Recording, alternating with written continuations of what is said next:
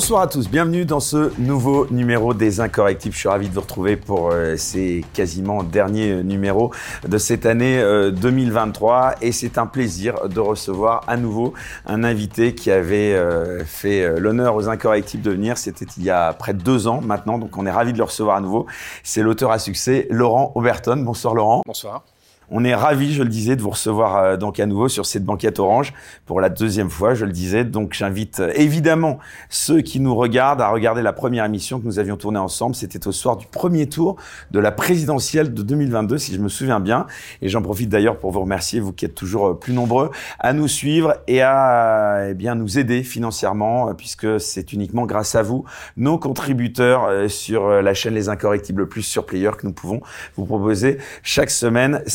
Entretiens exclusifs et n'hésitez pas donc continuer de vous abonner aussi sur notre chaîne YouTube. Alors nous allons revenir dans la seconde partie de l'émission, cher Laurent Berton, sur l'actualité du moment et sur des thématiques qui vous sont chères, notamment liées à l'insécurité. Mais je vous propose, je le disais donc, de commencer par évoquer votre dernier livre qui, je dois le dire, m'a surpris. Je ne vous attendais pas sur ce sujet. Ce livre, c'est raisonnablement sexiste, remettre les hommes et les femmes à leur place. Tout un programme, un livre que j'invite tout le monde à acheter et à lire car il fait vraiment réfléchir et il est malgré tout assez facile à lire avec des petites boutades que l'on rencontre tout au long de la lecture. Alors, avant euh, d'évoquer, si vous voulez bien, le fond, on va évoquer euh, la genèse euh, de cet ouvrage. Pourquoi en êtes-vous venu, Laurent Berton, à écrire un livre sur ce sujet en particulier? C'est un sujet qui accompagne mes réflexions depuis très longtemps. c'est moi mon, mon, intérêt euh, majeur, c'est l'anthropologie, la compréhension de l'homme. Donc euh, l'homme euh, est aussi une femme. et il, ce sujet, petit à petit, me, travaillait beaucoup. Je sentais bien que mon lectorat aussi, je sais que c'est une question qui intéresse beaucoup, mais qui reste souvent un petit peu dans le, dans le brouillard. C'est-à-dire, on préfère se passionner pour la politique, pour tout un tas de choses, et regarder en face la question des différences euh, entre les hommes et les femmes, puisqu'on a l'impression que tout a été dit dessus. Euh, beaucoup de choses ont été dites en effet, mais pas que des, pas que des vérités. Euh, ça pouvait être intéressant de faire un table rase de, nos connaissances sur le sujet, de dire on, sait certaines choses aujourd'hui de manière assez, assez, assez claire, assez scientifique, assez précise. Euh, que peut-on déduire par rapport au féminisme euh, actuel, à la théorie du genre, au transactivisme, etc. Euh, où en est-on? Euh, pourquoi les hommes et les femmes semblent de moins en moins se comprendre alors qu'on est censé justement biologiquement de mieux en mieux les comprendre? Et que faire pour tenter de les de les réconcilier on va dire les réconcilier avec eux-mêmes et entre eux? Puisque quand même le but, euh, le but de la vie euh, reste la procréation et c'est mieux, euh, c'est mieux d'être deux, c'est mieux d'être un homme et une femme, ça, ça, fonctionne mieux. Le féminisme, c'est un sujet un peu tabou dans notre société aujourd'hui. Alors le féminisme, malheureusement, il est, c'est un petit peu comme l'insécurité. Ça veut dire vous avez la version que vous aurez est celle du média de masse, donc la vision de Big Brother. et c'est une vision idéologique univoque et malheureusement, elle est très loin de la réalité, euh, la réalité de Monsieur Moyen, du quotidien, de l'expérience, euh, du sens commun, la sagesse des anciens, en quelque sorte, la sagesse des nations. Moi, c'est toujours ce qui m'obsède, euh, de ramener les choses à ce qu'on a toujours observé et qui petit à petit a été criminalisé par euh, le média de masse, par Big Brother, en disant non, non, vous n'avez pas compris, euh, les différences entre les hommes et les femmes sont une construction sociale, euh, il est nécessaire de, de, déconstruire les hommes, de, de, faire en sorte que les femmes deviennent des hommes comme les autres, de tout changer, et pour ça, il faut un État intrusif, il faut des lois, il faut des associations. donc on a essayé de rééduquer le citoyen a des normes idéologiques, est-ce qu'il les intègre au quotidien euh, Et on ne se préoccupe pas euh, de l'accomplissement ou de la réalité biologique. Ce qu'on veut, c'est imposer un, un, programme à des êtres à des êtres vivants. Donc à partir de là, c'est un problème.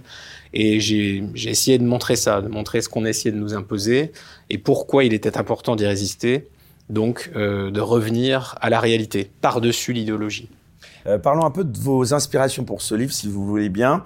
En vous lisant, on ne peut que remarquer euh, la proximité avec certains livres, comme euh, bien sûr Le premier sexe d'Éric Zemmour, ou même un livre comme Vers la féminisation. Quelles sont justement vos inspirations précises pour ce livre? Est-ce que vous en avez eu d'abord? Alors moi, c'est surtout, j'ai toujours été très, très lecture scientifique, 19e, début 20e. Et après ça, euh, ce qu'on a appelé les, les, successeurs de Darwin, en quelque sorte, la psychologie évolutive, euh, des auteurs comme Konrad Lorenz, qui ont observé énormément le vivant, euh, plutôt qu'avoir un, un, un, présupposé euh, idéologique. ce qui malheureusement est très français. En général en France, vous avez des Sartres qui arrivent et qui vous expliquent que personne n'a rien compris, euh, que tout vient de, de, de, de l'idée euh, que nous sommes des feuilles blanches et qu'il faut donc manipuler l'homme pour son bien. Euh, c'est le socialisme en général. Et moi, je me suis attaché au courant euh, réaliste, c'est-à-dire ceux qui observent des choses, qui en, qui en tirent des conclusions scientifiques, des lois, et notre espèce n'échappe pas aux lois du vivant. C'est pas parce que nous sommes des hommes et qu'on met des costards et qu'on est poli et qu'on a tout ce décorum culturel qu'on va échapper à nos hormones et à notre euh, à nos codes ADN, etc. Euh, donc c'est vraiment euh, cette part-là en France qui est complètement ignorée puisque la France n'a que faire de la biologie, ça ne rentre pas du tout dans le dans le projet.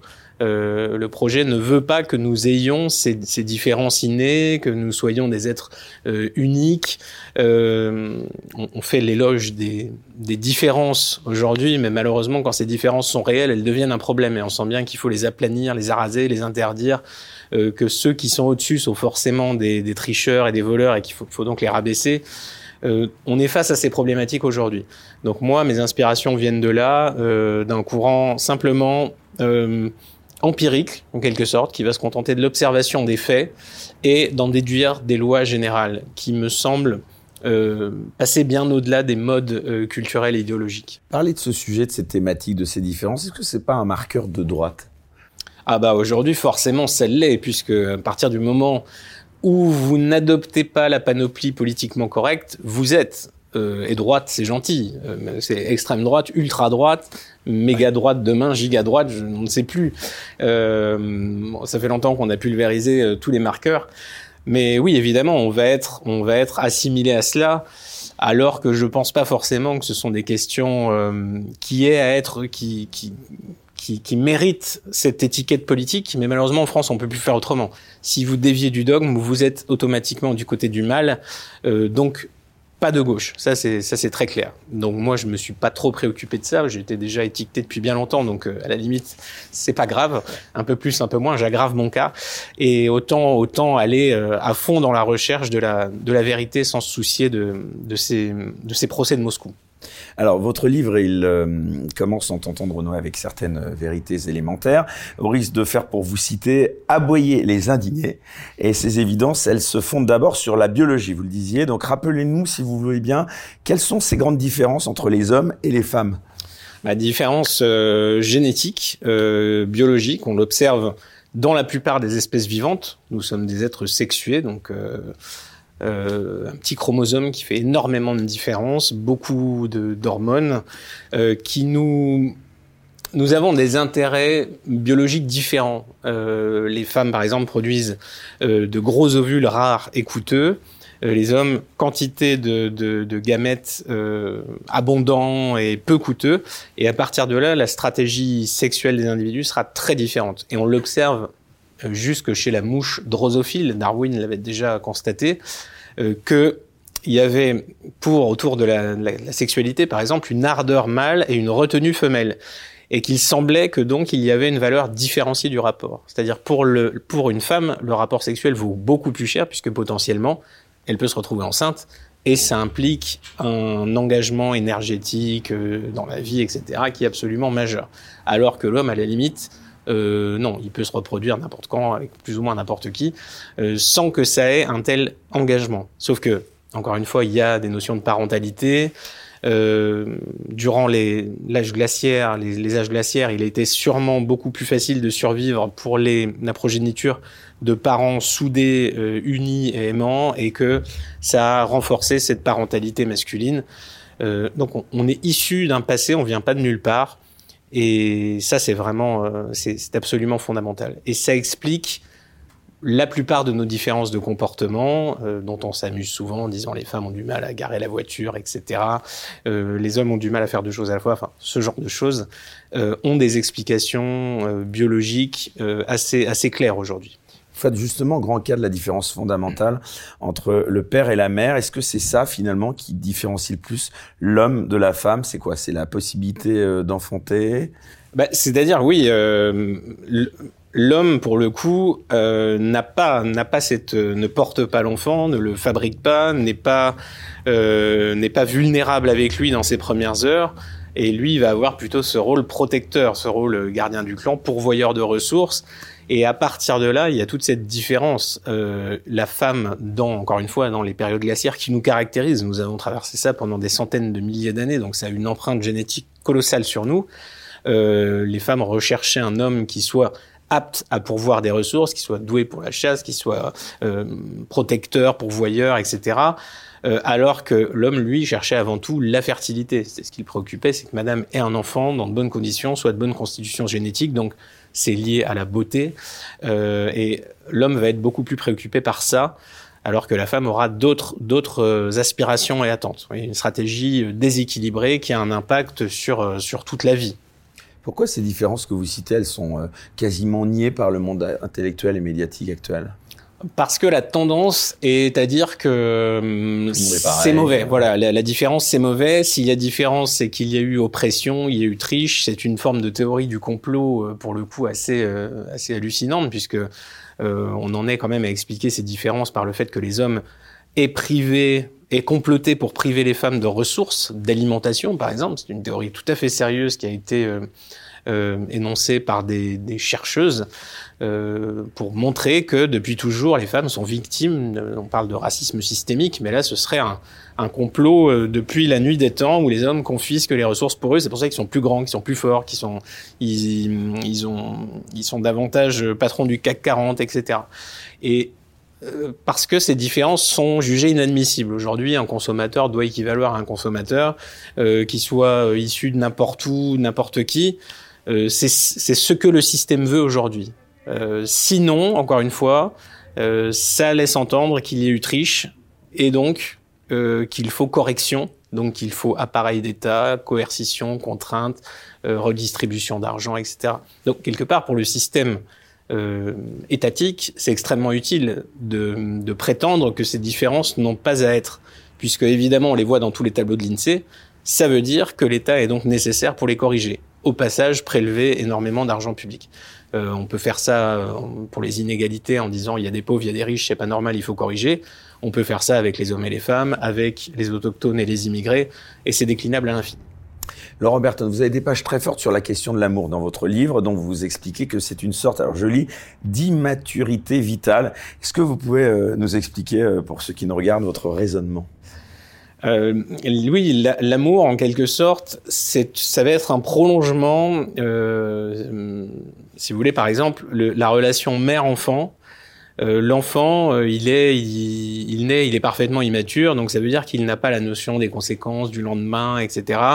Il est uniquement motivé par la récompense à court terme. Il est entièrement dépendant de sa mère. Sa mère le nourrit, sa mère s'occupe de lui, lui apprend à marcher, etc.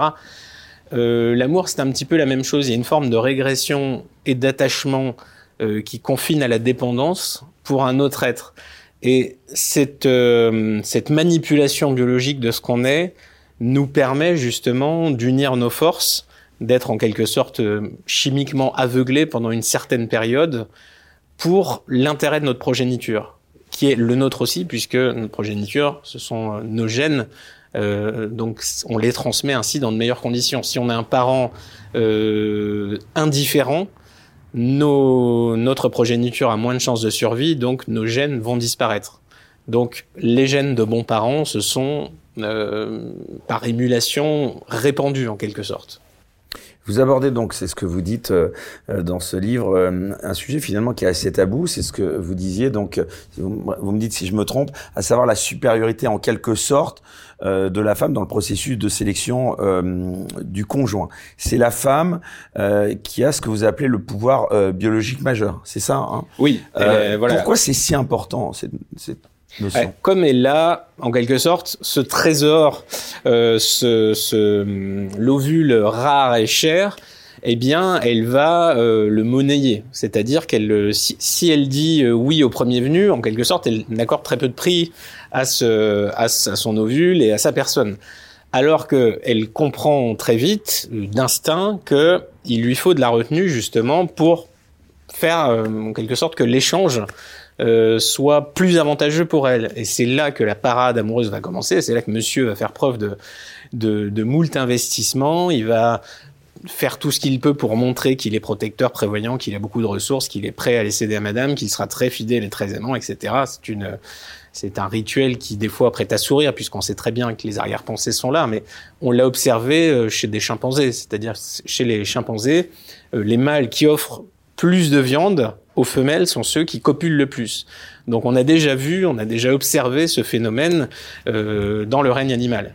Euh, et le, le, la sélection de la femelle est extrêmement importante puisqu'elle va se baser sur des critères. Euh, par exemple, les meilleurs chasseurs euh, dans les tribus primitives étaient plus sélectionnés que les autres, ce qui permettait de répandre euh, leurs aptitudes et d'améliorer le sort de la tribu tout entière. Donc c'est évidemment très important que leur choix soit pertinent. Si elles choisissaient n'importe qui au hasard, euh, évidemment le, le, le, la société, le pool génétique deviendrait n'importe quoi et ce serait pas viable. Vous parlez carrément de marchandage, je vous cite, en vous référant à Théophile Gauthier, et je vous cite encore d'investissement. Finalement, comme dirait Welbeck, euh, est-ce que tout ça n'est pas qu'un grand marché? Ah si, bah très clairement, il y a des il y a des valeurs, il y a des offres, il y a des demandes, et chacun s'adapte, chacun va plus ou moins bien jouer le jeu, plus ou moins comprendre aussi. Souvent, c'est un jeu qui se joue à l'instinct, c'est-à-dire l'homme, il a envie de la femme, il ne se pose pas la question de sa motivation profonde. L'amour, la chimie, tout ça le dépasse complètement. Euh, il, il, il fait à l'instinct.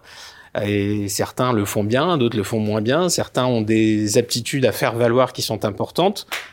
Euh, parfois des aptitudes si importantes que beaucoup de femmes sont prêtes à, à sacrifier totalement leur dignité euh, parce que cet homme leur paraît euh, décidément vraiment extraordinaire, ça peut arriver. Donc oui, il y a vraiment cette notion, euh, cette notion de d'échange, de, marché. Et voilà, c'est alors c'est pas péjoratif, c'est un constat.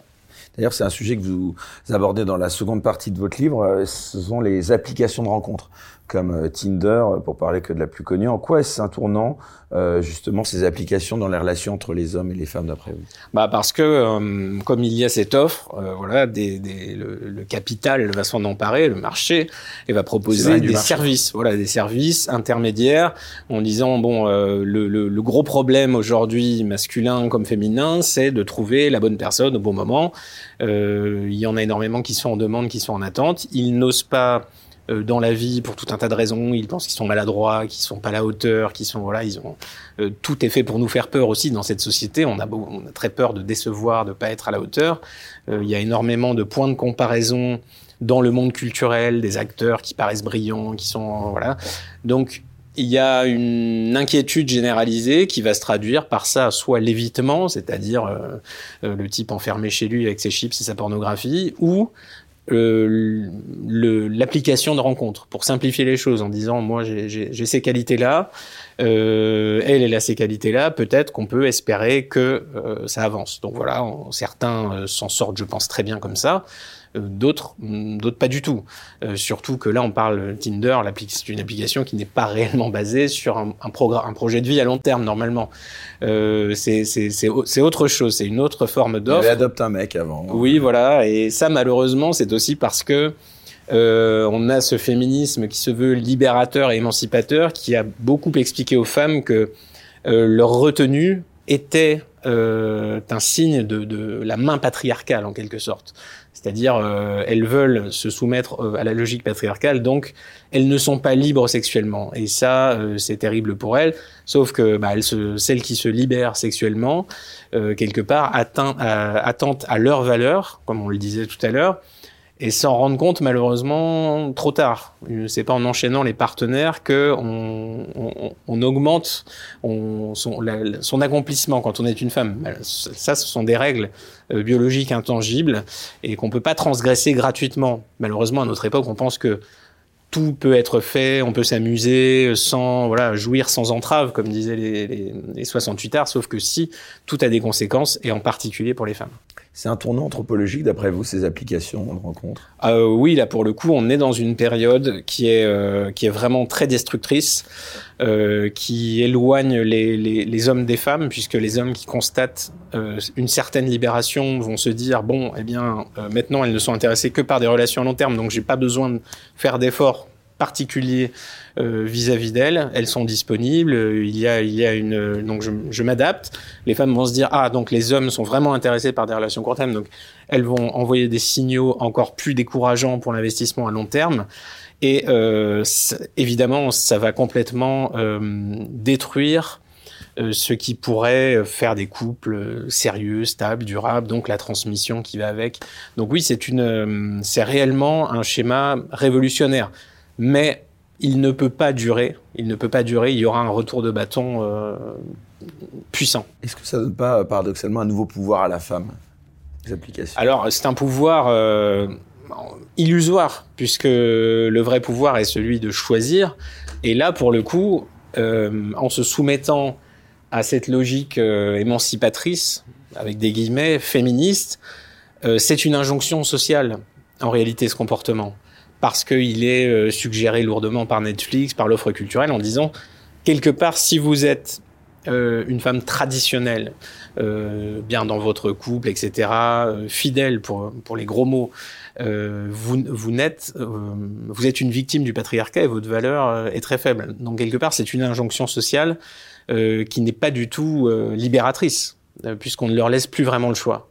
Euh, ce, qui, ce qui est la liberté, c'est le choix, c'est de se conformer à ses attentes euh, fondamentales. Et là, c'est plus le cas.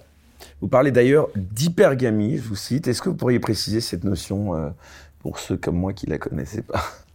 Bah, L'hypergamie va être la, la, la, la, la tentation normalement de choisir toujours un partenaire qui est un petit peu plus euh, un peu au-dessus, un cran au-dessus. C'est-à-dire, on, on, essaie, comme on l'a dit tout à l'heure, c'est un marché. Et on essaie, sans être follement ambitieux, sinon on risque d'être déçu, mais de parvenir à améliorer sa valeur génétique en trouvant un partenaire qui lui-même est un petit peu au-dessus. Et ça devient très compliqué euh, quand tout le monde ne se base que sur euh, sur le, le, la relation euh, d'un soir sans lendemain, parce que pour le coup, tous les critères qui font la valeur des êtres humains, qui font qu'on qu va trouver quelqu'un de plus adapté, euh, ne sont pas, enfin, sortent sortent du jeu de sélection. Donc euh, évidemment, là, on est plutôt dans l'hypogamie. On va, on va, on va pas améliorer euh, le paysage de cette façon-là. Comment lutter contre l'hypersexualisation de la société et de la femme en particulier? Euh, Est-ce qu'on peut lutter? Ce sont des tendances de fond et malheureusement, euh, notre espèce, enfin, nous sommes des animaux domestiques, nous sommes extrêmement suiveurs, nous avons peur de l'opinion des autres et on a tendance à se conformer à ce qui se passe. Et malheureusement, une jeune femme aujourd'hui qui va voir euh, beaucoup de ses, euh, concurrentes euh, qui vont être très disponibles, qui vont dire que de toute façon, il faut, faire comme Netflix le recommande, elles vont avoir tendance à s'aligner sur, sur ce qui se passe. De peur de se dire oui mais les hommes ils sont intéressés par ça et sinon moi je vais rater je vais je vais être hors jeu.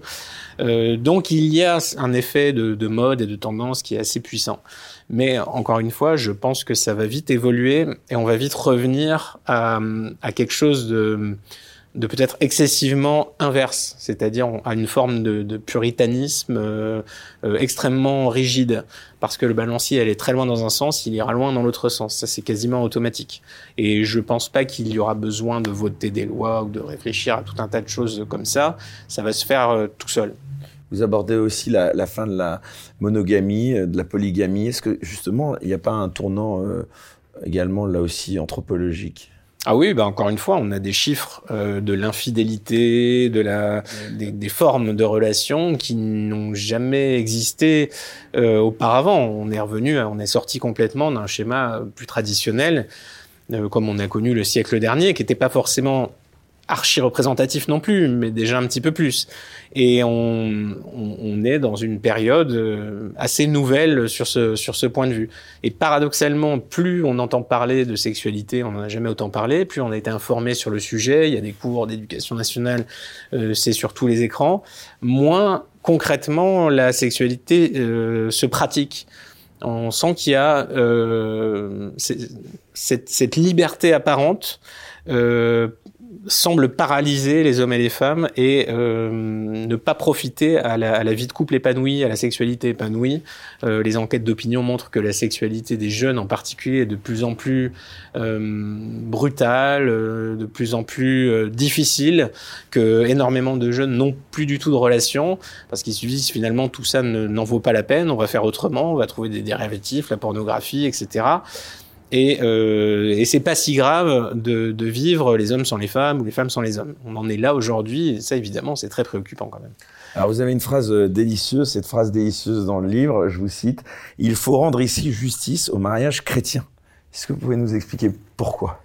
Parce que le mariage chrétien prenait en compte les intérêts des deux parties. Et ça c'est quelque chose d'assez rare. Euh, il est vrai, les hommes ont souvent, juridiquement, été tentés par le fait de, de préserver leurs intérêts avant tout.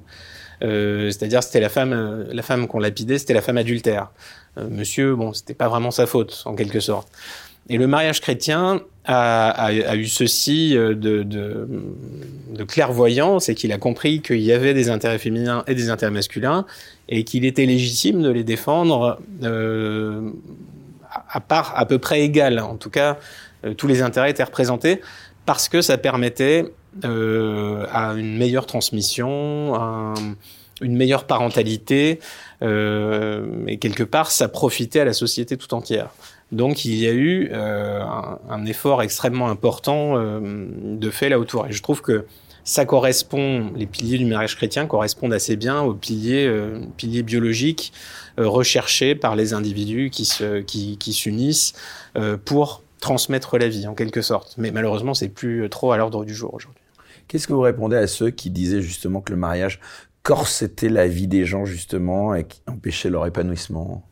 Bah, quand c'était un mariage imposé, euh, quand euh, voilà une, fille de 12 ans, on la promettait à, quelqu'un comme ça par arrangement, évidemment, euh, ça, pouvait parfois bien se passer, mais la plupart du temps, c'était simplement une forme d'esclavage domestique.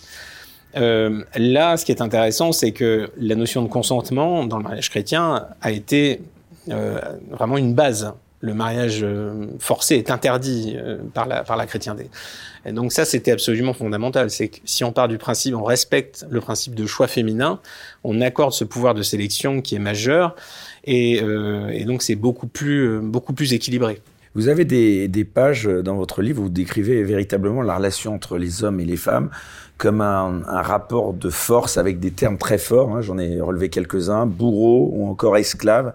Est-ce que c'est pas un peu réducteur quand même? Tout, peut arriver, c'est-à-dire on a des situations. Euh, là, on, on, a des situations de couple qui sont extrêmement difficiles, qui tournent euh, encore une fois parce qu'on a pas, on a cette absence de recul, on est pris dans un euh, les êtres humains, une fois qu'ils sont engagés, ont beaucoup de mal, en particulier les hommes, ont beaucoup de mal à faire la démarche d'arrêter les frais. Je dis bon, euh, c'est comme ça, on fait avec, et on en voit des couples qui, qui passent leur temps à s'entrebouffer le nez, à se faire, à être, à se comporter de manière violente, et hum, ça encore une fois parce qu'on on, on, ne prend pas le recul nécessaire pour comprendre nos intérêts, pour comprendre à quoi correspondent ces jeux, euh, le fameux test du lien, c'est-à-dire le test du lien, c'est un, pareil, on l'a observé chez beaucoup de beaucoup d'êtres vivants. Euh, on, fait subir à l'autre, en quelque sorte, un petit enfer quotidien pour voir euh, ce qu'il est prêt à endurer. S'il est prêt à nous supporter beaucoup, ça veut dire qu'on compte beaucoup pour lui, en quelque sorte. Quand on n'a pas d'autre moyen de le vérifier, quand il n'y a plus les serments du mariage, quand il n'y a plus la société, les familles, etc. finalement, pour faire tenir la relation de couple, quand on dit que l'amour dure trois ans, mais quand le, le, le romantisme des premiers moments s'étiole, la passion s'étiole un petit peu, eh bien, euh, que faire? Et c'est là qu'on arrive à des situations des fois complètement aberrantes d'insécurité affective des deux côtés, qui finissent souvent dans la violence, euh, dans la dans la terreur psychologique. Et voilà, on, on, a réellement des vies de couple qui sont infernales. Et il est bon de rappeler, il est bon de rappeler que euh, énormément de violences aujourd'hui qui se, qui se terminent par la mort euh, sont des violences intrafamiliales et même conjugales. Dans la deuxième partie de votre livre, justement, vous quittez le monde du constat cette fois pour vous intéresser aux implications politique de cette négation euh, de la différence entre l'homme et la femme et vous abordez donc inévitablement la question du féminisme, euh, ce mot qu'on emploie donc euh, depuis le début de l'émission assez régulièrement. Est-ce que d'abord, pour ne pas susciter d'incompréhension, vous pouvez nous donner votre définition à vous, Laurent Berton, du féminisme? Est-ce que c'est la même définition pour tout Alors ça dépend. Celui-là dont je parle dans ce livre euh, est celui qui va expliquer aux femmes que elles sont spoilées, que les hommes, euh, les, ces, ces, grands comploteurs depuis toujours, les privent de ressources, les privent de s'épanouir, euh, qu'en réalité les femmes doivent montrer qu'elles sont l'égale des hommes. Donc elles doivent être autant élues, autant euh, dans les postes à responsabilité, euh, autant travailler dans l'industrie, autant voilà, aimer autant le bleu que le rose. ce genre de choses, elles doivent être égales aussi en matière de sexualité, c'est-à-dire oubliez le principe de sélection, comportez-vous comme des hommes. Euh, sinon, c'est la preuve que vous êtes empêché.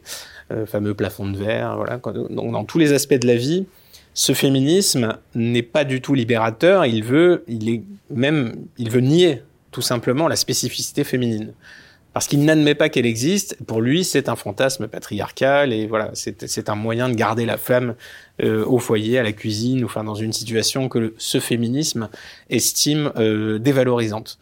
Donc pour moi, voilà, c'est ça la définition du, du, du mauvais féminisme en quelque sorte. Alors, vous expliquez quand même, vous n'allez pas vous en sortir comme ça. Euh, je vous cite que le féminisme est une théorie du complot. Depuis la nuit des temps, les mâles s'accapareraient ressources et privilèges tout en dominant et en empêchant les femmes. Alors, vous savez que dans cette émission, on aime bien euh, euh nous attaquer aux fact-checkers. Est-ce que vous pouvez nous fact-checker ce soir cette théorie du complot?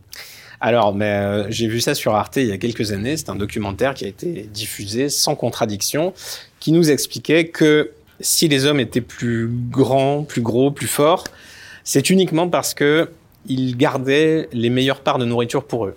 Et c'est vraiment, euh, il y avait Françoise Héritier, qui est une anthropologue quand même assez réputée, qui a qui a bondé en ce sens, en disant que c'était tout à fait possible, sauf que ce dimorphisme sexuel, la différence euh, de masse musculaire, la différence de masse graisseuse, la différence de euh, les capacités de vision, les capacités de euh, raisonnement spatial, etc. C'est quelque chose qu'on observe dans quasiment toutes les espèces sexuées. Il y a une différence, euh, ce fameux dimorphisme sexuel. Euh, donc, à partir de là, il faudrait imaginer que nous complotons, mais euh, les chimpanzés bonobos, les, lions, euh, les, sais pas, les mangoustes et les, et religieuses complotent elles aussi depuis toujours. Donc là, ça devient compliqué pour la sociologie de, de défendre ça. Malheureusement, en France, on est encore une fois, on est exposé à des théories complètement aberrantes. Le plafond de verre dans les salaires, le fameux truc sur les inégalités salariales qui revient régulièrement en nous disant regardez, les femmes, elles travaillent gratuitement à partir de tel jour et c'est un scandale. Et je montre dans mon livre que tout ça est vraiment une falsification assez monstrueuse des choses pour accuser les hommes en général et pour euh, faire des femmes en général des victimes. Pourquoi ce complotisme, osons les mots, ce conspirationnisme, il n'est pas plus dénoncé euh, parce que malheureusement, euh, la, la, les grands médias sont, sont très idéologisés. Euh, beaucoup de jeunes journalistes un sont autorisé en fait. Ça. Oui, c'est ça, c'est ça. Et quand on va pas vous inviter pour dire à une heure de grande écoute sur un média du service public ce que je suis en train de vous dire. Euh, personne ne fait ça. On va inviter Françoise Héritier pour expliquer pourquoi, euh, euh, je sais pas, les stéréotypes du genre, les cartables, jouer à la marelle, enfin tout, tout ce qu'on entend toujours. Pourquoi les toilettes sont genrées et sexistes, ce genre de choses. Mais il n'y aura pas de, de, contrepoids sérieux. Et donc malheureusement, bah, cette, cette, cette, escroquerie perdure, même si je pense elle est c'est une croyance de luxe. C'est comme euh, le vivre ensemble, l'immigration est une richesse. Ça concerne des individus qui sont en haut, qui sont dans les, dans les sphères du pouvoir euh, médiatique, culturel, universitaire. Euh, quelque part, même pour se démarquer de la masse, c'est-à-dire à partir du moment où on adhère à ce genre de croyance, ça montre qu'on est supérieur. Mais c'est ça, l'idéologie, c'est devenu un luxe. Ça fait, c'est comme l'art contemporain, ça fait partie du, du décor et de la panoplie. Euh, plus on est loin du sens commun, du, du, du, plouc de base qui se contente de ce qu'il a sous les yeux, de, de, de croire ce qu'il voit, euh, mieux c'est pour nous. Plus on se sent, on se sent supérieur. Donc ça concerne le féminisme et tout ce qui va avec. Comment vous expliquez justement ce qu'on pourrait appeler cette dérive du féminisme? Bah, c'est le problème de toute idéologie. Euh, il y a. Elle date de quand finalement bah, ça s'est fait petit à petit. En fait, il y a toujours eu dans chaque idéologie une, une compétition interne euh, propre à cette idéologie. Euh, quand vous avez quelqu'un qui dit je suis féministe, vous avez toujours quelqu'un dans le même groupe qui va dire moi je suis encore plus féministe. Et on peut toujours trouver quelqu'un qui est plus pur. Et on voit que les féministes d'hier, euh, Simone de Beauvoir, Elisabeth Badinter, seront insultées et diffamées par les féministes d'aujourd'hui qui pensent que elles faisaient elles-mêmes partie du problème. Et les féministes d'aujourd'hui sont déjà en train de se faire insulter par les intersectionnels euh, euh de demain euh, parce que ce sont des bourgeoises blanches qui ne représentent pas les nouveaux, les nouvelles luttes, etc. Et les, intersectionnels se font eux-mêmes insulter par les transactivistes qui pensent qu'ils sont déjà dépassés. Et, à l'infini. Le système comme ça ne reconnaît, pas les siens et les militants se dévorent entre eux. Donc ça va de plus en plus loin. Et c'est pour ça que quand vous revenez toujours à Monsieur Moyen, le référentiel inertiel, le français, euh, le, sens commun à travers les âges, euh, il voit ça, ça lui paraît d'être une galaxie de plus en plus lointaine. Et à un moment, il y a un choc de réalité quand on se rend compte que les élites sont euh, à des années-lumière du, du, du monde réel. Dans le livre, vous expliquez justement que le féminisme est une niche politique. Euh, vous pensez que ceux qui en vivent ne sont pas sincères? Alors on peut se persuader que nos combats sont justes, ça c'est autre chose. Je pense que beaucoup s'auto-persuadent de la justesse de leurs combats, sont réellement persuadés de faire avancer la cause des femmes et euh, que ça leur euh, que c'est une bonne chose pour la société. la police. Oui, que c'est une bonne chose pour la société tout entière.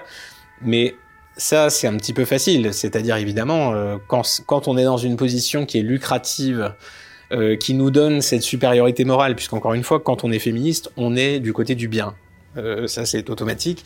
Donc quand on est persuadé de ça et qu'en plus ça nous rapporte de l'argent, qu'on doit donner des conférences et des cours, qu'on est sollicité par des grands médias, qu'on a cette notoriété, c'est beaucoup plus facile de se persuader qu'on fait euh, pour le bien. Ça c'est un réflexe humain normal.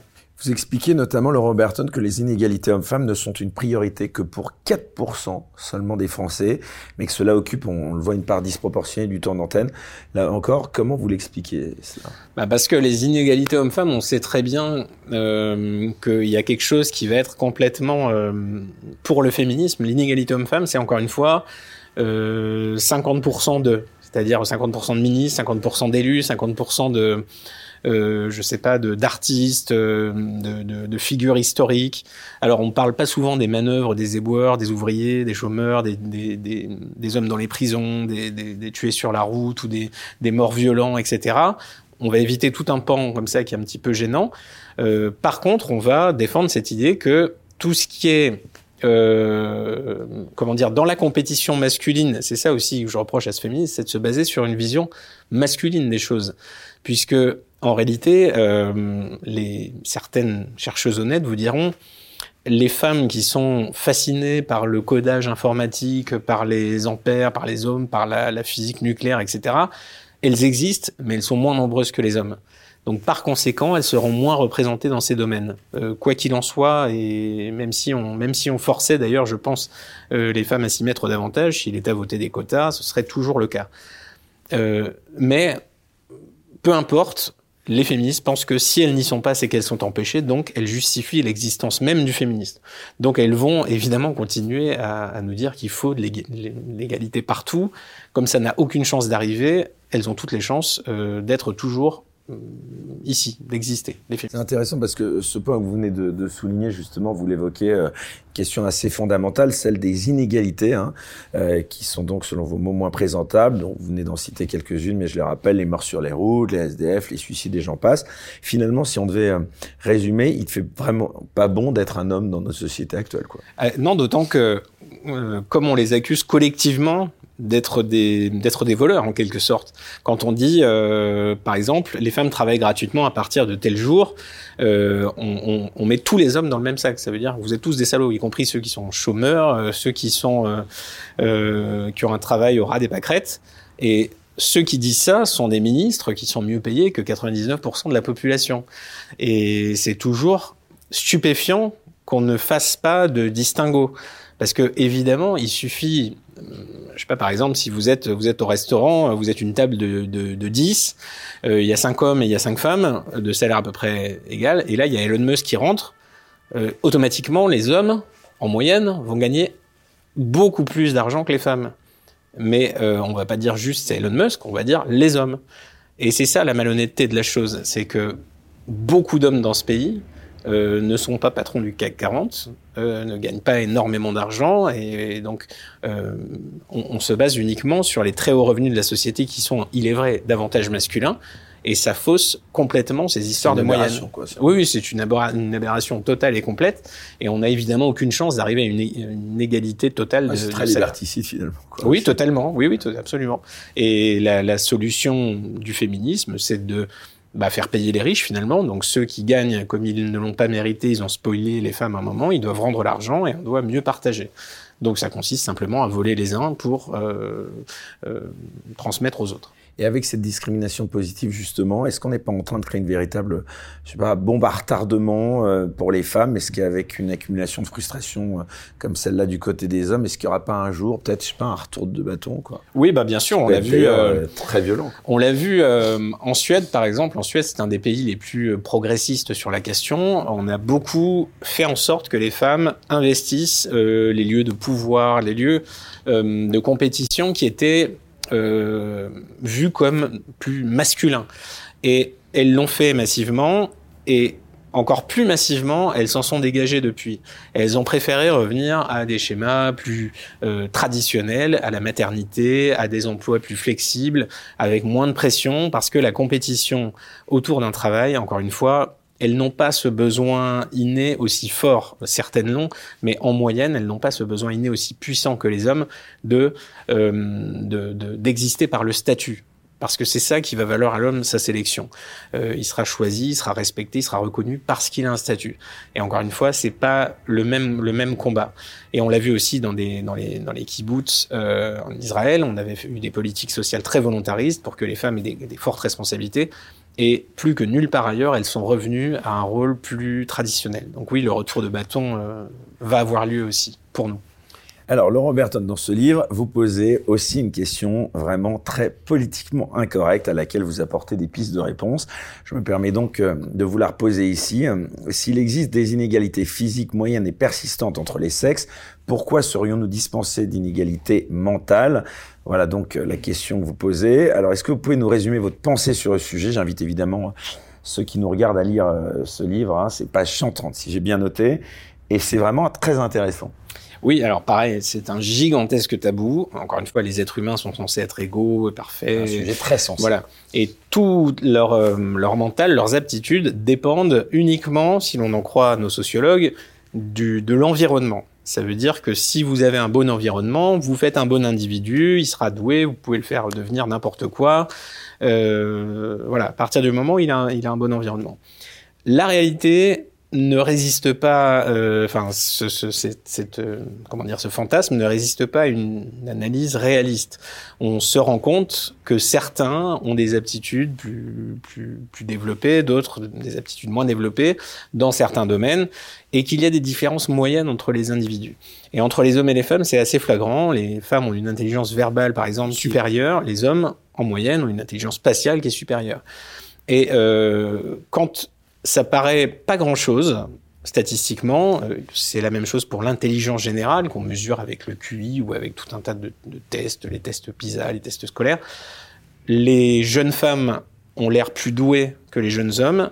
Et à l'âge adulte, disons qu'il y a une très légère inversion de tendance, mais encore une fois, euh, en moyenne, ça change pas grand-chose. Si vous prenez une femme au hasard et un homme au hasard, vous avez de bonnes chances qu'ils aient à peu près une intelligence similaire. En revanche, aux extrêmes, il y a une distribution différente. C'est-à-dire que les femmes sont davantage moyennes statistiquement que les hommes, et les hommes sont davantage extrêmes. Ça veut dire que si vous prenez les individus très doués et très peu doués, vous aurez plus d'hommes. Euh, c'est la même chose pour la taille d'ailleurs. Les individus, les hommes sont, les hommes sont, sont plus grands, par exemple. Différentes statistiques, mais aux extrêmes, ça joue énormément. Euh, parce que si vous prenez les dix plus grands individus de cette terre, ce, ce, seront des, des, hommes. Et c'est la même chose pour l'intelligence, euh, le, le, caractère obsessionnel également et systémique est quelque chose de très masculin. Euh, qui explique que les joueurs d'échecs, les compositeurs, les codeurs. On a fait les, des stats les, sur les prix Nobel, enfin je sais pas. Je... Oui, oui, bah, c'est très clair. Les prix Nobel de sciences, vous avez quelques femmes, mais elles sont extrêmement rares. Euh, la médaille Fields de mathématiques, je crois qu'une femme l'a obtenue euh, il y a quelques années. Euh, une seule femme. Et, pourtant, on voit bien que lors des, des études, par exemple, le, les études PISA montrent que les femmes, même en mathématiques, à niveau scolaire, lycée, collège, etc., sont plutôt plus doués que les hommes. Et après, quand on se, quand on va aux extrêmes, dans les, les très haut, très haut niveau, on se rend compte que il y a plus d'hommes. Et les échecs, le jeu de Go, les jeux vidéo, enfin, tout ce qui implique des sacrifices euh, assez fous, euh, parce que encore une fois, les hommes ont cette, euh, ils peuvent se sacrifier complètement à leur compétition pour acquérir ce statut, euh, même sans s'en rendre compte évidemment, mais ils sont prêts à passer leur vie à étudier des petits problèmes de physique-chimie, à étudier des tableurs Excel, euh, des mathématiques, etc., avec une concentration euh, autistique pour le coup. Encore une fois, l'autisme est un trouble qui est très largement masculin, euh, et alors que les femmes ne peuvent ont beaucoup plus de mal à rester euh, obsessionnel, systémique sur des sur le même sujet tout le temps, surtout si ce sujet est complètement abstrait et sort de tout champ social et relationnel. Voilà, il y a une euh, il y a une différence forte. Euh, les femmes ont davantage d'empathie que les hommes, ça aussi c'est très clair, et on le on le discerne de mieux en mieux. Et encore une fois, en moyenne, il n'y a pas vraiment de différence, mais aux extrêmes, dans euh, quand il s'agit de marquer l'histoire, de, de, je sais pas, par exemple, le mathématicien Gauss, cite une anecdote assez amusante où on vient lui dire que on vient de prévenir que sa femme est en train de mourir et il répond attendez, dites-lui d'attendre que cinq minutes que j'ai fini. Euh, ça, c'est une, une ça, ça, montre bien cette euh, cette capacité de s'abstraire du monde pour réussir quelque chose. Il y a des Marie Curie, il y a des femmes qui ont MacArthur, Revol, qui, qui, qui sont devenues exceptionnelles dans des disciplines a priori très masculines, mais euh, elles sont encore plus exceptionnelles que les hommes. Et il faut bien avoir en tête que quand on parle des grands compositeurs, on parle déjà d'exceptions parmi les hommes. Les hommes ne peuvent pas dire euh, nous sommes Tchaïkovski. Tchaïkovski est unique, mais voilà, il y aura toujours plus de Tchaïkovski hommes que de, que de compositrices femmes. Et malgré, euh, voilà, c'est pas de changer les manuels scolaires, c'est pas de donner des, des exemples, machin, qui va, qui, qui va modifier les aspirations euh, biologiques fondamentales. A un autre mantra féministe que vous euh, démontez dans ce livre, c'est euh, l'émancipation. Euh, pourquoi ça aussi, selon vous, ce serait une arnaque? Bah Parce que euh, quand, on, quand on vous explique qu'il faut faire ça pour être libre, il y a un petit problème dans l'énoncé. sois libre et tais-toi, donc fais ça et, et fais ce que je te demande. Euh, montre déjà qu'il y a une absence de, liberté. Mais ça, c'est le propre de l'idéologie, c'est de faire croire aux individus qu'on agit pour leur bien et que pour leur bien, ils doivent faire ce qu'on leur demande. Et à partir de là, ça veut dire qu'on exerce une contrainte sur elles, euh, qu'elles vont euh, consciemment ou non, pour adhérer à l'ère du temps ou faire comme les autres ou parce que ça, il y a cette, cette commande morale supérieure elles vont se comporter, enfin, de la manière dont ce qu'on ce qu'on attend d'elles, ce qu'on leur demande. Et donc déjà, c'est liberti, ce projet est liberticide euh, dans, dans son essence. La vraie liberté consiste à dire, vous voulez devenir Marie Curie, très bien. Vous voulez devenir euh, femme au foyer, très bien. Vous voulez ne pas avoir d'enfants, très bien. Voilà, la liberté serait celle-là. Et là, on a vraiment un matraquage qui a été puissant, une injonction euh, forte euh, à cette fameuse émancipation qui consistait à se libérer, euh, disons-le, de la maternité, donc de l'enfance, donc de ce rôle de transmission, puisque quand même, quand on, on a beau réduire toutes les inégalités, à la fin, il reste toujours celle-là. Euh, Madame fait des enfants, donc on peut les mettre à la crèche, on peut faire ce qu'on veut, mais n'empêche, euh, être une mère n'est pas du tout la même chose qu'être un père. Et ça, ça paraît, ça paraît vraiment difficile à réduire. La tendance est à la dénatalité d'ailleurs. En fait, les femmes qui vivent sans enfants, qui ont des chats et qui sont très contentes, on nous montre beaucoup ça en ce moment. Mais c'est la suite logique de cette injonction. Et le problème, c'est que l'émancipation, quand on finit par s'émanciper de, de, de, de, de la vie, ça peut être une des causes du déclin. Euh, ah oui, oui, euh, ça peut faire partie, ça peut accompagner en tout cas des tendances, des tendances culpabilisatrices, euh, quasiment, quasiment suicidaires. Moi, je compare ça à ne, pas se reproduire. Il y, a, quand même cette notion un petit peu de suicide par procuration. Euh, ce n'est pas nous qui le faisons, mais si euh, on ne se reproduit pas, ben, notre, notre lignée qui remonte euh, c'est-à-dire tous nos ancêtres ont accompli leur mission et nous, on décide d'y mettre un terme. Euh, c'est quand même extrêmement, euh, extrêmement fort comme, comme choix. Et que des individus en revendiquant une immaturité permanente, en disant j'ai pas le temps, c'est trop dur, c'est trop compliqué, c'est euh, simplement pas envie, je vais je vais pas pouvoir m'amuser à aller en soirée. Euh, on en est là aujourd'hui. Eh bien évidemment, ça dit beaucoup de choses de notre époque et que des, des, des idéologues appuient euh, de, telles, des, de telles tendances. Sont, enfin, des jeunes filles qui se font ligaturer les troncs. Oui, et, et, encore une fois, elles vont payer le prix parce que s'émanciper de la réalité euh, finit par nous, on finit par le payer. Euh, on, est ce que nous sommes. Et nos actes ont des conséquences. Et même si on se persuade très très fort que euh, on est libre et qu'on agit pour notre bien, à un moment, ces choses nous, nous, nous rattraperont. Alors justement, dans votre livre, vous avez aussi le courage d'aborder une conséquence euh, de tout cela, la thématique de l'homme refoulé. D'abord, est-ce que vous pouvez nous dire à quoi vous faites référence et pourquoi euh, ce phénomène, selon vous, il se développe? Donc on a déjà dans un premier temps essayé de faire en sorte que les femmes deviennent des hommes comme les autres. Et comme le résultat n'est pas satisfaisant, on s'est dit il faut aussi déconstruire euh, monsieur.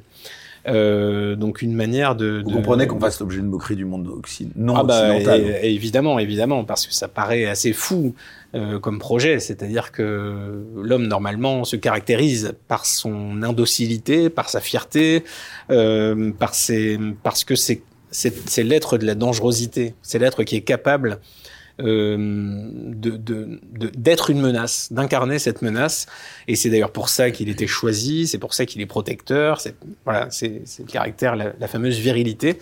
Et là, on a l'impression que euh, l'homme d'aujourd'hui doit être le lion comme le lion de la fable, euh, doit bien montrer à quel point il s'est limé les griffes, il s'est limé les dents, il a arraché la crinière, il a coupé tout ce qui allait avec, tout ce qui dépassait, euh, pour en quelque sorte se soumettre à cette idéologie euh, euh, dominante et que peut-être ainsi il va avoir les bonnes grâces enfin euh, de la femme moderne. Donc évidemment, ça ne se passe pas tout seul et ça a des conséquences assez, assez tristes à voir, il est vrai. Comment vous expliquez ce qui était jadis considéré pour beaucoup comme une dérive sexuelle, aujourd'hui peut être considéré comme et revendiqué même comme une fierté? Bah, malheureusement, c'est une époque où il y a une telle confusion surtout que, que tout ce qui est aberrant, en quelque sorte, peut devenir un étendard. Euh, on est une époque d'effondrement identitaire où euh, les identités classiques ont été, euh, ont été culpabilisées, criminalisées. Ça veut dire euh, si vous êtes patriote, si vous êtes euh, fier de votre couple, bien dans votre vie, fier de votre peuple, euh, vous êtes de votre de votre terroir, de vos traditions, vous êtes déjà dans une démarche quasiment criminelle. Donc maintenant, il faut trouver des substituts identitaires. Alors euh, ça peut être, euh, je sais pas, euh, être passionné par les Pokémon, ça peut être tout un tas de choses comme ça. Euh, ça peut être la déconstruction, ça peut être euh, être transactiviste, euh, tout ce qui va heurter le sens commun, tout ce qui peut encore attirer l'attention du grand média sur une nouvelle tendance, un nouveau phénomène de société, peut faire office de substitut identitaire. Donc évidemment, on voit grouiller une, une faune nouvelle qui se, qui se cherche un moyen d'exister. Et c'est pas toujours, voilà, on peut jeter de, la peinture sur un tableau, on peut s'asseoir sur une route, enfin, on, peut imaginer n'importe quoi pour se faire remarquer ça ne, ça ne fera pas, euh, ça ne, comment dire, ça ne satisfera pas le besoin identitaire fondamental euh, que recherchent ces individus. Laurent Berton, avant d'en venir aux, questions d'actualité, finalement, euh, si je dois résumer là encore en vous lisant, euh, on voit que les causes se rejoignent. On ne redressera pas euh, la démographie française sans lutter contre le féminisme politique. Et finalement, c'est l'avenir de la France qui est en jeu. C'est ça le message que vous voulez faire passer? Ah oui, oui. Bah, là, on est en train de jouer notre notre tapis en quelque sorte parce que le pays, on n'en a pas deux, le peuple, on n'en a pas deux. Et quand euh, les, conséquences d'une politique ou d'une époque euh, s'en prennent à ce point aux repères euh, structurants d'une population, les repères anthropologiques, les repères biologiques, évidemment, là, on est en mode survie et on se dit que notre peuple qui a survécu aux tranchées, qui a survécu aux famines, aux crises épouvantables, là aujourd'hui, il est menacé par un danger extrêmement pernicieux puisque on est dans une situation de confort et d'abondance, on est à la merci de, de, forces de conditionnement sans précédent. Les écrans aujourd'hui, ça n'a pas d'équivalent. donc on est vraiment dans un état nouveau, un état de péril majeur. Et euh, il est extrêmement important d'avoir du recul sur ce qui se passe. C'est quoi les solutions que vous proposez alors? Alors justement, j'ai toute une partie dans ce livre de, de, de, de solutions, moi, qui sont plutôt individuelles, en, en, partant du principe que ce qui nous angoisse le plus est le fait qu'on a l'impression que tout nous échappe. Le, citoyen se dit euh, je suis totalement impuissant face à, la, marche du monde. Euh, ce que je vois à l'écran euh, me terrifie, me paraît extrêmement loin de ce qu'ont vécu euh, mes, mes, mes, parents, mes grands-parents. et j'ai l'impression que je peux rien faire. Et ça, et ça, c'est une terreur qui conduit justement à se tourner vers des mauvaises solutions, vers l'espoir, je sais pas, d'un homme tout puissant qui va mettre de l'ordre, etc. Alors que on peut soi-même reprendre de la maîtrise sur sa vie si on a déjà du recul, si on acquiert une force mentale par rapport à ce qui se passe, euh, on peut faire en sorte que son, que son quotidien soit meilleur, que nous soyons meilleurs, que notre clan vive mieux. On peut renouer avec un tas de, de, choses ancestrales, euh, voilà, pour, pour faire en sorte de montrer l'exemple à notre niveau et d'essayer d'initier une forme de, contre-révolution en quelque sorte. Alors, Laurent Berton, si vous le voulez bien, on va aborder euh, maintenant des sujets d'actualité. Euh, actualité qui nous rappelle évidemment euh, plusieurs de vos livres sur le sujet de l'insécurité. Juste avant cela, pour terminer sur ces questions, on va dire, des rapports hommes-femmes, on le voit, de plus en plus d'affaires sortent récemment. Enfin, d'affaires, plutôt de sujets abordés par les médias parce qu'ils sont même pas encore judiciarisés. Est-ce que vous aviez vu le, le complément d'enquête consacré à Gérard Depardieu? Oui, j'ai vu passer euh, les extraits, euh, voilà, les plus marquants. Comment vous avez bah, avec une certaine consternation parce que bon, enfin moi je connais pas, je connais pas cet homme, mais enfin euh, oui, comment ne pas être sidéré, sidéré par ça? C'est évidemment, évidemment. mais bon, si, quelque part on est sidéré, c'est plutôt une bonne, euh, c'est plutôt une bonne nouvelle. C'est qu'on n'a pas perdu complètement nos, nos, repères moraux en quelque sorte. Est-ce que paradoxalement toutes ces affaires, en tout cas, on l'a vu aussi avec Coé, euh, toutes ces affaires qui sortent, qui sont extrêmement médiatisées, elles, elles, peuvent pas paradoxalement justement avoir une incidence sur les rapports hommes-femmes, euh, ah oui, oui. toutes ces questions. Euh... Et il y a une question qui n'est pas du tout tranchée et qui va se poser de plus en plus, c'est la question de la responsabilité individuelle euh, parce que dans cette, euh, ce, ce, mouvement, il y a, encore une fois, cette dérive euh, activiste qui va consister à partir du principe que l'accusateur a raison, quoi qu'il arrive, et que même si, euh, c'est-à-dire à, l'époque, il a rien dit, il était plus ou moins euh, consentant, s'il change d'avis dix ans plus tard, euh, ce ne sera pas son problème à lui. Et à un moment, ça, on peut pas faire ça. Il faut quand même rappeler aux individus, tous quels qu'ils soient, que ils doivent se respecter à partir du moment où ils doivent être aptes à, faire entendre leur avis, à, donner leur, à exprimer leur ressenti. À, c'est-à-dire que c'est terrible, hein, je sais de dire ça, mais n'importe quel être humain a sa responsabilité aussi dans ce qui lui arrive. C'est-à-dire, si euh, quelqu'un ne, n'ose pas dire, ne veut pas dire, ne, pour quelque raison que ce soit, euh, on peut pas, dix ans après, ne, ne pas en tenir compte.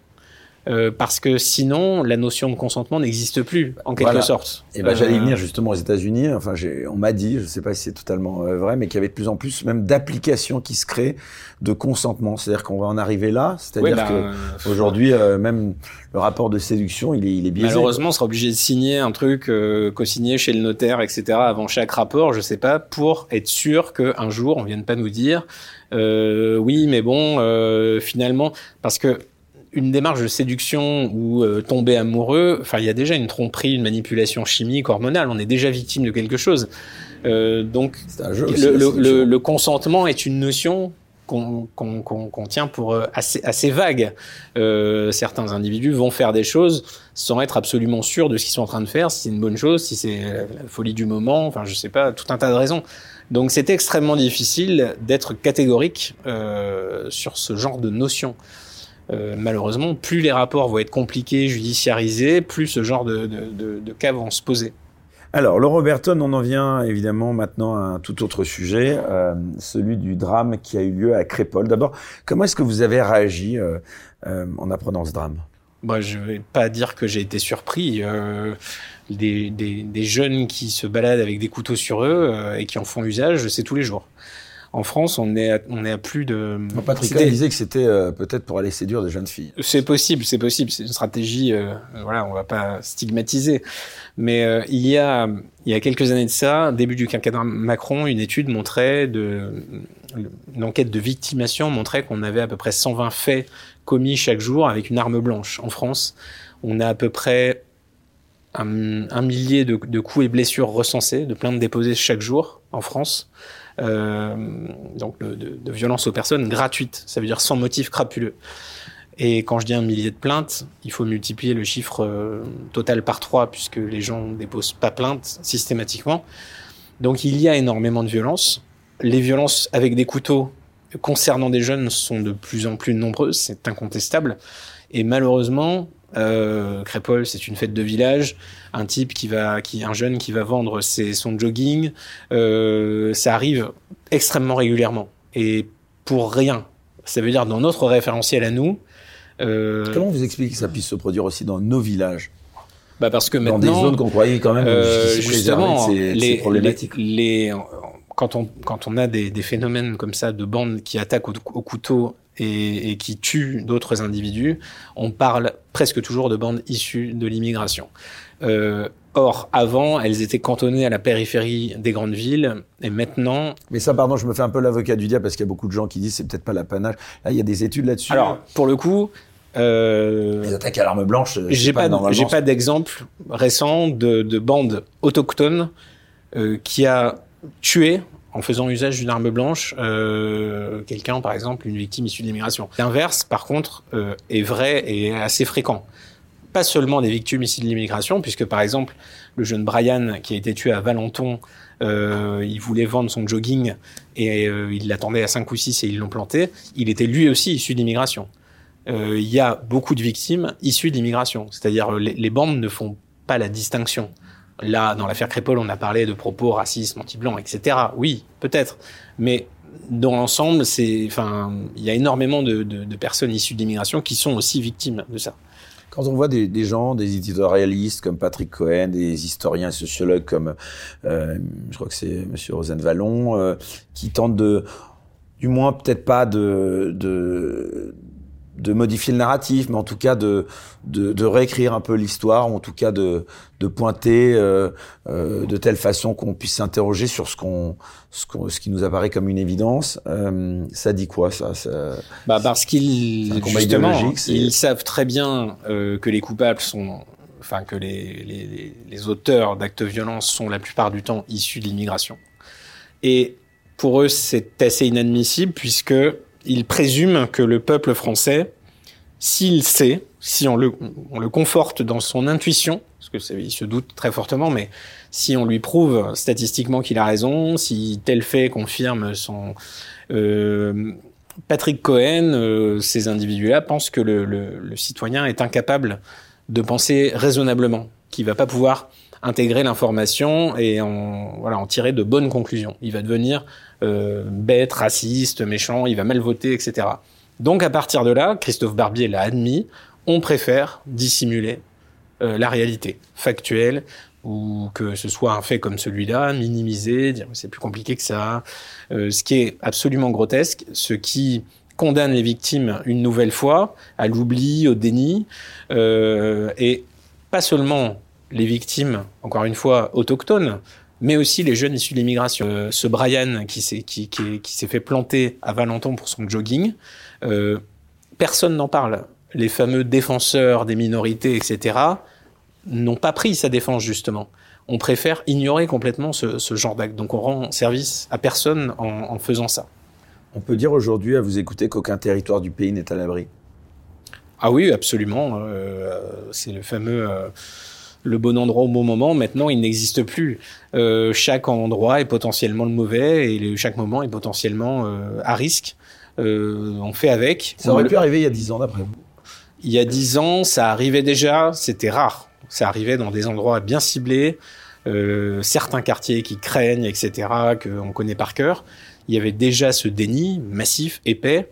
Et maintenant, comme ça arrive partout, le déni ne tient plus. Il y a guère plus que Patrick Cohen pour prétendre que c'est à peu près normal et que c'est l'équivalent de, euh, comme l'a dit, je sais plus quelle chercheuse, euh, l'équivalent moderne de Roméo et Juliette ou des choses comme ça. Donc c'est là qu'on mesure encore plus la déconnexion, le déni incroyable euh, de cette élite qui continue à nous faire croire que tout va bien, que c'est qu'il faut surtout pas exagérer. Et à mon avis, faisant ça, elle se, tire une balle un peu plus que dans le pied. Vous pensez que ces manipulations sont encore efficaces parce que finalement, ça nous ramène évidemment euh, au sujet de votre dernier livre, votre avant-dernier livre, c'était Game Over. Euh, Est-ce qu'elles sont efficaces ces manipulations? Parce que finalement, euh... ah bah, elles ont pu l'être. Aujourd'hui, elles permettent encore d'avoir une, influence forte sur cette fameuse élite. C'est-à-dire que tous les, tous les Patrick Cohen du monde se, se terrorisent un petit peu entre eux. Euh, S'il y en a un qui commence à dire, à laisser échapper une vérité, il va être pris de voler par ses collègues. Donc ça cette vertu-là, mais par rapport à la population, c'est terminé. La population générale est complètement perdue et elle ne comprend absolument pas qu'on puisse trouver des circonstances atténuantes à des jeunes qui vont à une fête de village avec des couteaux dans leur poche. Et ça, c'est le, c'est vraiment le nœud du problème, c'est qu'on peut dire euh, ça se passait bien au début, euh, etc. Il une provocation, machin. Euh, ça, ça n'a aucun, ça ne rentre pas en ligne de compte. Euh, vous avez des couteaux dans la poche à une fête de village et vous vous en servez et vous, vous, vous transformez une salle des fêtes en abattoir. C'est, il est là le, le, le point majeur. Et hum, le citoyen normalement constitué se dit, lui, quand il va à une fête de village, il y va pour s'amuser, pour boire un coup avec ses, ses enfants, etc il n'envisage pas que sa vie ou celle d'un autre va s'arrêter ce soir-là. Et c'est ça aussi qui nous sépare de ces, ces sauvages, c'est la vision le, le, les, des conséquences de nos actes. On est normalement constitué, on se dit que enfin, notre vie s'arrête, tout, tout, ce que ça peut impliquer. Et euh, le, le, le, jeune, avec les guillemets, ne réfléchit même pas à ça. Il sort le couteau et voilà. Et il réfléchira peut-être jamais d'ailleurs. Le terme d'ultra-droite qui s'est imposé depuis euh, ce meurtre de Thomas, vous en pensez quoi? Bah voilà, au début, moi, de, il y a dix ans, c'était plus l'extrême droite, maintenant c'est l'ultra-droite. On en rigole, mais finalement, c'est quand même euh, affligeant quand même ce qui se ah passe. Ah oui, bah bien sûr, mais c'est une manière d'essayer de... C'est-à-dire que tout ce système Big Brother... La, la récupération hypothétique ouais. avant même le fait, c'est ça qui est fou. Big Brother a toujours reposé sur ce chantage à l'extrême droite. Euh, ça veut dire à chaque fois que vous, vous posiez les mauvaises questions, que vous commenciez à marquer des points dans le débat, on vous renvoyait les heures sombres, euh, etc. Les, voilà, on va faire le jeu dans c'est qui, donc il faut pas en parler. Donc censure, donc euh, circuler, il y a rien à voir. Et aujourd'hui, Big Brother, donc ce système médiatique, sent bien que cette arme, c'est vraiment effrité puisqu'elle été utilisée partout, tout le temps, pour n'importe quoi. Euh, donc on essaie d'augmenter les oses, on essaie de dire de ultra droite, et pour toujours laisser croire aux citoyens que la vraie menace n'est pas la réalité, les faits divers, l'ensauvagement, le pays qui est à feu et à sang, euh, mais les mauvaises pensées du citoyen. Ça veut dire que quelque part, il échappe à son dressage initial, qui était celui de, quoi qu'il arrive, toujours voter pour l'idéologie contre euh, la réalité. Et malheureusement, euh, bah, la réalité devient tellement puissante que c'est plus possible. Donc on, on joue ce cirque de l'ultra-droite, mais encore une fois, ça ne, ça ne trompe plus grand monde. Qu'est-ce que vous avez pensé justement de la réaction de la police aux ordres de Gérald Darmanin contre les jeunes militants qui ont voulu entrer dans Romans-sur-Isère?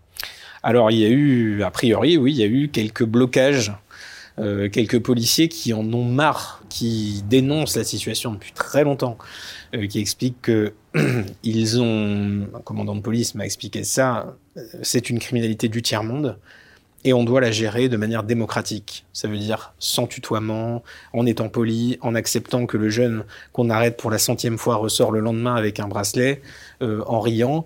Euh, c'est ça la. la, vu, Je ne sais pas si vous avez vu cette semaine, il y a le Conseil d'État qui a ordonné à ce que un, un, expulsé euh, revienne. Enfin, un, un, désaveu permanent, une humiliation du travail des, des policiers, euh, qui est évidemment extrêmement euh, pesant et donc des policiers, ça fait longtemps. On a vu des manifestations de policiers, on a vu énormément de, de, comment dire, d'officiers tenter de s'élever contre ça. Ils ont été mis au placard, ils ont été méprisés, on les a pas écoutés. Et le, le, le système ne tient que grâce à sa police, mais c'est de plus en plus difficile. Et certains policiers désobéissent carrément euh, quand des consignes comme ça leur sont données. Alors il y a toujours des CRS, il y a toujours moyen de de, de, se faire obéir pour finir, mais la situation est quand même assez, assez critique. Dans ce drame à Crépole, pour vous, le lien entre immigration et criminalité, il est évident ah ben, c'est-à-dire que ceux qui ont été interpellés euh, sont très largement, quasiment tous, issus de l'immigration euh, récente. Euh, en tout cas, on cette culture propre à la culture des cités, le fait que la culture de la bande, c'est-à-dire le, celui qui n'est pas dans la bande, c'est euh, pas grave, c'est pour marquer des points. Euh, on peut l'agresser, le machin, ça n'a aucune importance. On n'a aucun rapport affectif avec lui. Euh, donc on est complètement en dehors de en dehors de la société normale en quelque sorte. Donc ça c'est ça c'est manifeste et malheureusement une bonne part de, des violences aux personnes sont liées à des individus issus de l'immigration, qu'ils soient immigrés ou descendants d'immigrés. Alors, à côté du meurtre de Thomas, nous avons aussi eu droit à un attentat sur le pont Bir Hakeim à Paris. Est-ce que vous craignez qu'avec le conflit au Proche-Orient, on entre dans une nouvelle phase de terrorisme en France? A priori, il y a un, voilà, les, le renseignement pense que là, les mois qui viennent vont être difficiles. Euh, c'est un euphémisme pour dire que ça risque de, voilà, de éclater de nouveau. C'était plus ou moins en sommeil depuis quelques, quelques mois. Comment faire pour éviter cela? Si c'est euh, le, type fichier S avec un couteau, malheureusement, on l'évitera pas, puisqu'il y en a des milliers. Euh, alors on le sait, vous avez vu, hein, on a un beau rapport circonstancié, euh, mais l'heure d'après. C'est-à-dire que ça va tomber sur un malheureux, deux malheureux, trois malheureux, ceux qui vont croiser sa route pas de chance. Et euh, tout ce qu'on va avoir, c'est un beau rapport euh, de police euh, après les faits qui va nous expliquer qui il était, comment on l'avait suivi, pourquoi il n'a pas été expulsé, etc. On a déjà vécu ça des centaines de fois, on le revivra encore. Cette fois-ci, Darmanin pourra dire, vous avez vu, c'est parce qu'on n'a pas voté ma loi, euh, ou c'est parce que c'est la Cour européenne des droits de l'homme. On aura toujours une bonne excuse pour justifier cette impuissance et cette mise en danger de nos concitoyens. Pour voir la suite de l'émission sans aucune censure, merci de vous abonner à la chaîne Les Incorrectibles Plus sur Player depuis le lien en description sous cette vidéo.